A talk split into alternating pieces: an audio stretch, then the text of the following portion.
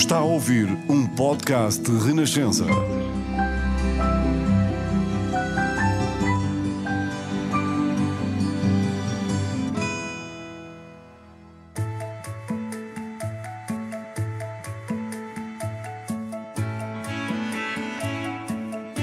São tantas as pessoas que brilham em Portugal, que se destacam, que pensam diferente, correm riscos, querem sempre ir mais longe e fazer melhor. Nem sempre estas pessoas são tão conhecidas assim. E mesmo quando são conhecidas, nem sempre têm todo o protagonismo que merecem. Por isso, neste podcast, vamos fazer brilhar o melhor de Portugal. Com um detalhe: nos primeiros minutos, não vai saber o nome da pessoa com quem estou a conversar. Talvez consiga adivinhar pela conversa, pelas pistas que vamos dando, pelas histórias que conta, ou talvez não adivinhe de todo, mas não faz mal. O importante é deixar-se levar pelo melhor de Portugal.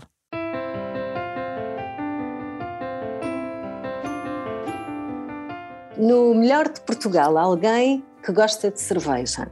Ok, não, não é uma boa pista, não é? Confesso, porque podia ser praticamente qualquer português, mas esta informação, que ele gosta de cerveja, aparece em quase todas as biografias que podemos encontrar. Portanto, é uma informação relevante. Por causa do que faz, tem ganhado inúmeros prémios e distinções, o que só revela que aquilo que faz, faz muito bem. Olá, bem-vindo! Olá, tudo bem? Tudo ótimo, é, é ótimo receber-te aqui no Melhor de Portugal. Eu não sei se estás de acordo com as pistas que dei, se podes dar mais alguma pista que possa ajudar as pessoas a adivinhar quem é que está aqui. Sim, estou, estou perfeitamente de acordo. Acho que, eh, ainda que seja uma coisa bastante, bastante lata, essa de, gostar de cerveja. Não é Mas sim, gosto, gosto. Gosto muito, gosto muito. Eh, gosto muito de cerveja e gosto muito também do, de tudo o que a cerveja implica, conhecer os, os vários estilos, as tradições, como, de, onde, de onde é que vêm, como é que são feitas em determinados locais, etc, etc, que ingredientes levam. Enfim, Uhum. tudo o que concerne à história da cerveja me, me interessa de alguma maneira. Tu és um investigador também, não é? Aquilo que tu fazes também, e ainda não vamos revelar o que fazes, também precisa de investigação. Sim, eh, precisa, claro. Há uma parte que é um pouco natural, é é uma curiosidade mais, mais ou menos de, de feitio, do feitio, mas mais do que isso, eh, muitas vezes eh, tenho, preciso de, de algum contexto para, para aquilo que crio. E nesse, nesse sentido procuro sempre informar-me e saber o máximo para não cometer anacronismos, gafes, eh, evidentes óbvios. Já cometeste alguma? Alguma gafe? Sim, sim, sim, sim. Não é, normalmente não é muito problemático porque estamos a falar de, de trabalhos criativos e que implicam aqui alguma, alguma dose de, de ficção e, portanto, não, não, não pretendem ser eh, trabalhos provavelmente científicos e por isso tem essa margem de, de erro e que às vezes até é desejável porque se torna, torna as coisas um pouco mais, mais interessantes. Outra pista que podemos dar é que tu vives no campo. E é uma informação sobre ti que podemos encontrar facilmente, que vives no campo. Sim, mudei-me há 13 anos, este é o, é o, é o 14, portanto em setembro fará 14 anos, e foi uma escolha acertadíssima.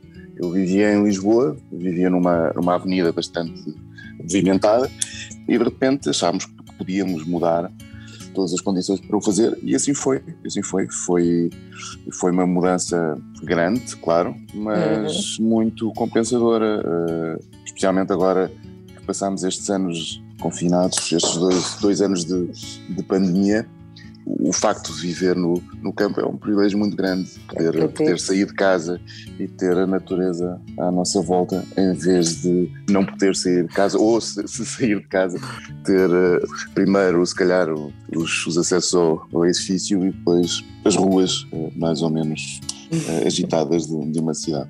Portanto, as informações de trânsito na rádio não te dizem nada, não é? Passa tudo ao lado. Por acaso eh, era das coisas mais me incomodava e continua a ser. Isto é, cada vez que regresso a Lisboa, cada vez que vou a Lisboa, por exemplo, eh, é o trânsito. Uhum. Porque é é uma coisa que nós não temos tolerância. eh, Isto é, nós podemos, por exemplo, apaixonar-nos, perdendo esse, esse, esse momento de paixão pode ser mitigado ao longo do tempo, pode ser diluindo, erudindo, mas com a questão, por exemplo, desses pequenos contratempos cotidianos parece que nós não ganhamos tolerância. Hum, Ou seja, então- todos os dias eles nos incomodam, todos os dias nos fazem alguma coisa, todos os dias nos irritam, todos os dias nos deixam eh, desconfortáveis, etc. E, e talvez por esse motivo seja muito difícil, para mim, seja muito difícil imaginar a vida eh, na cidade como, como uma vida feliz. Olha, estes últimos segundos já revelam que tu és um pensador. Tu conseguiste refletir e filosofar, foi o que tu fizeste sobre o trânsito nas grandes cidades. Então vamos lá revelar quem é que temos aqui. Eu vou-te pedir que sejas tu. Quem és tu? Chamo Afonso Cruz, sou sobretudo escritor, ou sou mais conhecido como, como escritor, ainda que seja também ilustrador. Tive até há muito pouco tempo uma banda chamada Soul Clam, e portanto durante, durante bastantes anos eh, toquei também alguns instrumentos. eh, fui também durante uns tempos realizador de desenhos animados, filmes, filmes de animação. Sim. E parece-me que é tudo, ou- ou basicamente tudo. É uma lista imensa. Afonso Cruz, escritor, acima de tudo, não é? Como tu dizes. Tu ainda te consegues dedicar a escritor, ilustrador, cineasta, músico? Agora a, a banda, a banda acabou, é isso? Porquê que acabaste Não, a a banda continua, a banda continua. Eu Tu é que não saíste. tenho tempo, sim, sim. Ah. A, falta, a falta de tempo impede-me de, de continuar, não, não, não, não consigo dedicar como deveria e, portanto, decidi, optei por, por sair. Sim. E a escrita? A escrita já ganhou tudo o resto? Ou ainda consegues Hum. equilibrar? Consigo, sim. eh, eu ilustro, eh, ilustro com, com, com bastante frequência. Tenho uma crónica mensal no, no Jornal de Letras que é ilustrada e, e, portanto, além de que os livros que publico, que, que pedem ilustrações e que, e que foram pensados para serem ilustrados, sou eu normalmente que os ilustro, eh, salvo uma ou outra exceção. Deixei de ilustrar outros para outros escritores, mas, mas só teve que ver com, com falta de tempo. De resto, a escrita consome um pouco mais, eh, passo mais tempo com, com a escrita. Na realidade, para ser franco, eu passo mais tempo com a leitura, mas, mas também por isso a leitura acaba por ser o combustível da, da escrita. É, é isso. Por isso mesmo, um- uma, ativi- uma atividade correlata e, portanto, eh, É necessário, eu não diria é? que é a mesma. Exato. exato. Sim, uma coisa leva à outra, não é? Lês, Sim, escrita- investigas sim. e escreves. A a escrita é sobretudo composta de, de leitura, esse é o seu elemento principal. Vamos voltar ao início desta conversa. De onde é que vem o teu gosto por cerveja, Afonso? Foi um, um acaso, porque há, há, há muitos anos eu tinha, não sei, eh, 18, 19, 20 anos por aí, li um, um livro de um monge. Ele tem um, um pseudónimo, mas ninguém sabe exatamente qual é a sua identidade. Mas um monge, eh, creio que beneditino, que a determinada altura, num livro sobre espagira e sobre química antiga, ele diz que, na introdução, que o fabrico da cerveja era uma escola ou era uma maneira de compreender a, a natureza e que, portanto, era uma escola filosófica, a filosofia natural, como, como se chamava na altura às ciências, às ciências que tinham, tinham que ver com, com a natureza, com a física, com a biologia, etc. E quando ele disse que o fabrico poderia ser compreendido dessa maneira, despertou a minha curiosidade e eu quis saber exatamente o que é que isso significava e por isso decidi comprar um, os ingredientes e, e o material necessário para fazer cerveja para perceber então o que é que esse monge queria dizer com isso. E, e saiu-te bem? Saiu, a cerveja não saiu má, eh, digamos, muito parecida com as cervejas um, industriais, porque era uma cerveja desse tipo, portanto uma, uma lager bastante fraquinha, mas sim, correu bem o, o fabrico propriamente dito, ainda que inicialmente não, não, não, não tivesse percebido exatamente o, como é que um, o fabrico da, da, cerveja poderia ser essa tal escola de, de filosofia. Mas, aos não chegaste a, conclusão um nenhuma. Fui percebendo um pouco melhor, até porque mas claro, não é assim para todos os, os fabricantes de cerveja medievais, renascentistas, mas, mas muitos tinham, interpretavam à luz da sua própria religião determinados passos da, da cerveja. E alguns, de facto, tinham algumas características uh, quase miraculosas ou mágicas, uh, uma, uma, vez que se desconhecia a existência de leveduras e, portanto, elas não eram acrescentadas ao, ao mosto e, portanto, não faziam parte da, da receita, mas o que acontecia a determinada altura é que o mosto era então contaminado por leveduras selvagens que andam no ar E o que acontecia é que de repente começava a borbulhar e aumentava a temperatura. Isto parecia-lhes a eles um milagre, porque havia uma uhum. espécie de fogo interno, não era um Sim. fogo externo, físico, mas de repente o mosto ganhava, ganhava vida. E isso tinha alguma repercussão filosófica, teológica, mística, porque havia então o tal fogo interno, um fogo invisível, um, um espírito que toca as águas, ou, ou, uma ressurreição, porque os cereais foram, foram eu diria apodrecidos, mas, mas não é bem o caso, mas, mas parece que morrem e depois ressuscitam, e portanto uhum. a bebida torna-se algo vivo. Tens noção? Eles, nesse sentido, tens noção, coisa muito especial. Tens noção, Sim. Afonso, que estás a fazer com que as pessoas que nos estão a ouvir nunca mais bebam cerveja da mesma maneira. Não, ganha toda uma dimensão espiritual. Um dos teus livros uh, tem precisamente cerveja no nome, não é? Jesus Cristo bebia cerveja. Foi nessa altura Sim. que o escreveste? Não, não, não, não. Eu, eu comecei a fazer cerveja há, há mais de 20 anos, há 20 e tal anos. Ah. Portanto, tinha 20 e poucos anos, assim. Uhum. Eu comecei a escrever quando, quando já tinha 36 ou 37 anos. E o Jesus Cristo bebia cerveja saiu em 2012. Uhum.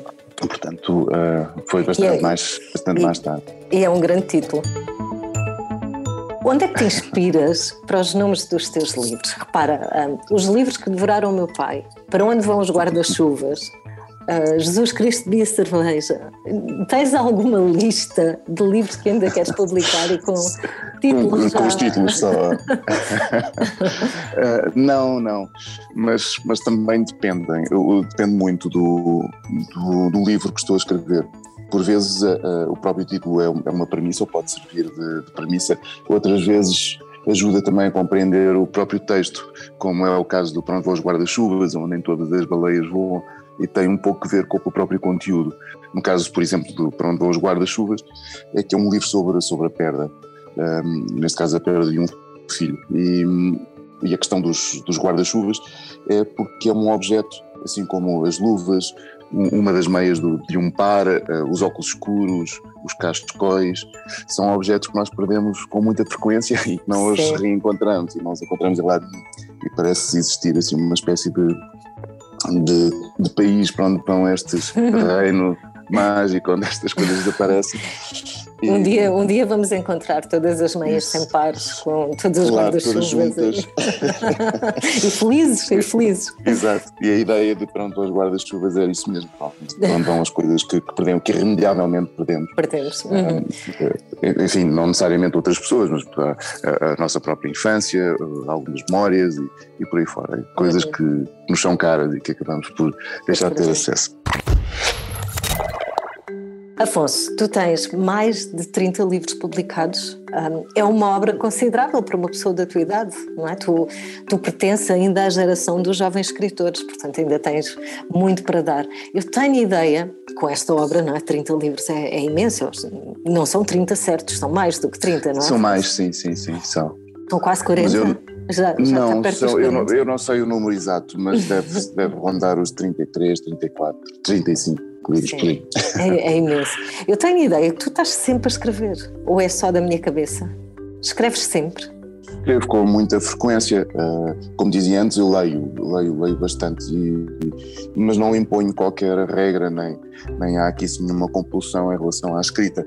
Mantenho a escrita no, no, naquilo que eu chamo o território do, do, ócio, ou seja, faz parte daquilo que há de, há de acontecer naturalmente, então não há uma, não há uma imposição de maneira nenhuma e por isso mesmo não é aquele, aquele tipo de trabalho mais ou menos alienado em que eu acordo às não sei quantas e escrevo às não sei quantas às não sei quantas, faço uma interrupção para almoço e depois continuo a escrever. Nada disso. Há não é um trabalho, que... não é? Não é um trabalho com a hora certa. Sim. Exatamente. Há dias em que a escrita acontece, há dias em que a escrita não acontece e não há um problema para mim. Mas o mais provável é quando estou a ler que uh, surge alguma, alguma coisa, interrompa então a leitura e escreva uns, uns minutos. E esses minutos somados ao longo do dia já, já dá uh, um, uma quantidade considerável de texto. A tua escrita é, é uma escrita muito particular. Eu tenho esta ideia de que alguém que uh, tenha lido alguns dos teus livros, e basta ler dois ou três para perceber uh, o que é que têm em comum, uh, qual é o teu traço, não é?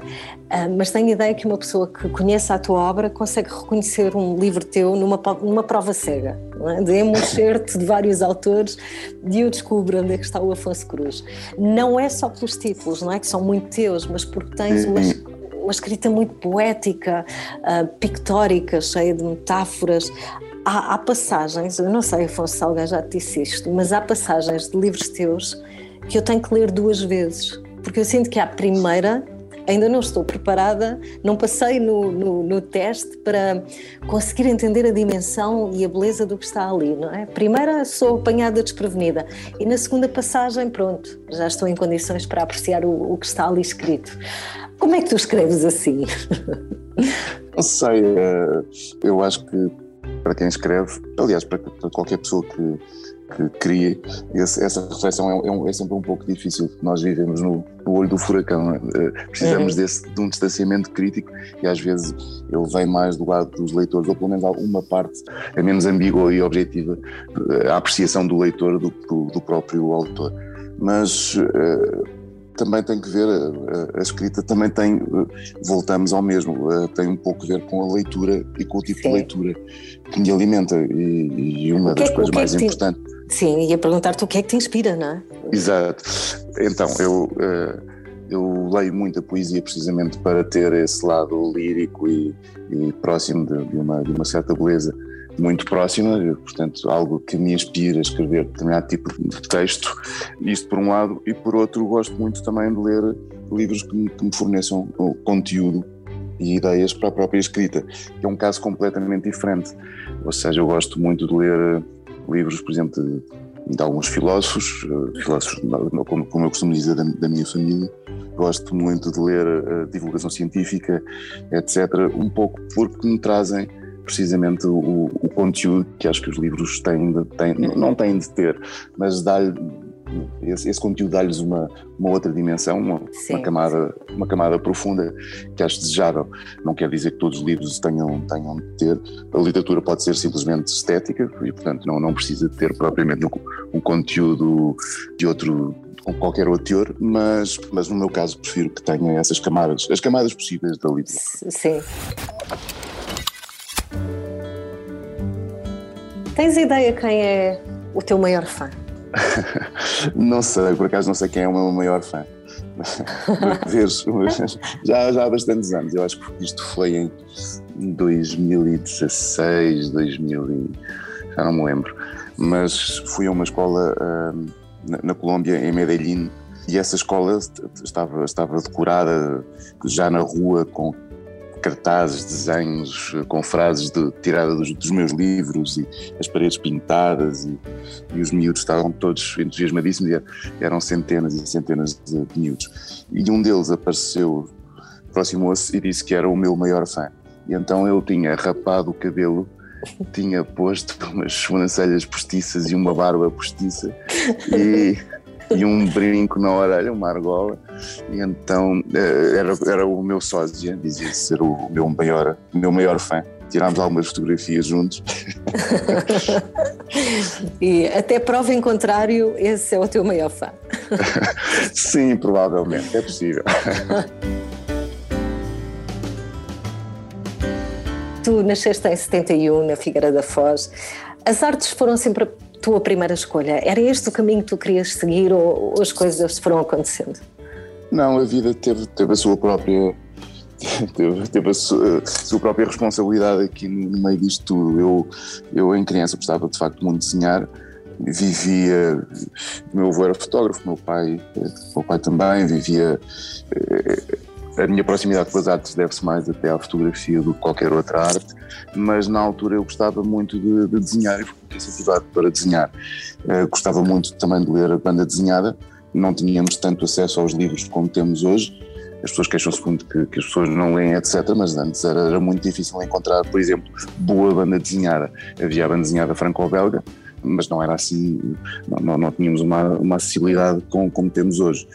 E, portanto, quando comecei a ler esse tipo de, de banda desenhada, também ela me motivou, ou eu pensei nessa altura em que um dia poderia vir a ser um banda desenhista, um autor de, de BD. Coisa que nunca fiz, nunca fiz banda desenhada. ainda, ainda, não é? Ainda, tu fazes ainda. tanta coisa. Se houver aqui alguém que nunca leu um livro teu, que livro uhum. é que tu sugeres que leia primeiro? Depende, depende. De, eu, é porque os leitores são, são tão diferentes uns dos outros e, e, os meus livros também têm faixas, eh, não são propriamente dirigidos a um público específico, mas há livros que são mais fáceis de serem compreendidos, dos 7 aos 77, do que outros. E por isso não sei muito bem, mas uh, eu normalmente quando alguém me pergunta, eu aconselho novelas ou seja, livros com cento e tal páginas, porque se as pessoas não gostarem, pelo menos não, não, não gastaram muito dinheiro e, e, e, o suplício não é assim tão grande, não é? Portanto, eu, eu apostaria nesses livros uh, que são menos extensos, como por exemplo O Princípio de Karenina, ou Sinopse de, de Amor e Guerra, ou, ou Pintor debaixo de Lava Loiças. Também são livros uh, acessíveis a uma série de faixas etárias. Afonso, foi um gosto falar contigo e ter-te aqui no, no Melhor de Portugal. Fazes parte do melhor que Portugal tem nas artes, na escrita, enfim, continuas a tocar-nos com as tuas ideias e com a tua forma de pensar. Obrigada por ter estado obrigado, aqui esta manhã. Muito obrigado.